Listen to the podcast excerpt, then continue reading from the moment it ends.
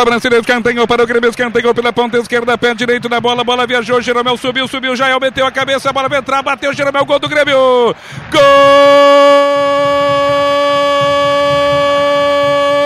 Grêmio, Jeromel, dois minutos do primeiro tempo, dois da etapa inicial, Jeromel.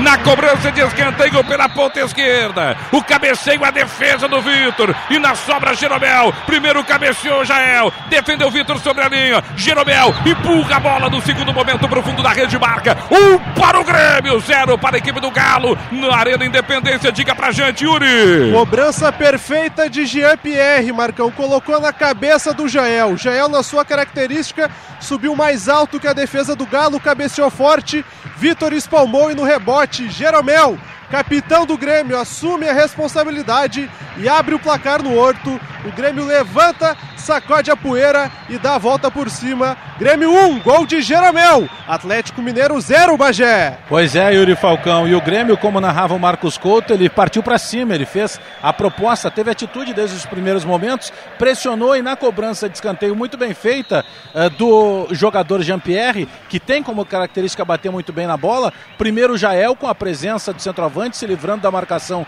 dos zagueiros, depois a defesa do Vitor, o oportunismo, não de um centroavante, mas de o principal líder do Grêmio hoje, que é o Jeromel, jogando para o fundo do gol. 1 a 0 Grêmio, gol do Jeromel, Gabriel Correa. E foi o segundo gol do Jeromel em 2018. O tricolor bota a pressão no São Paulo. É o quinto colocado, 55 pontos, um atrás do tricolor paulista, que é o quarto.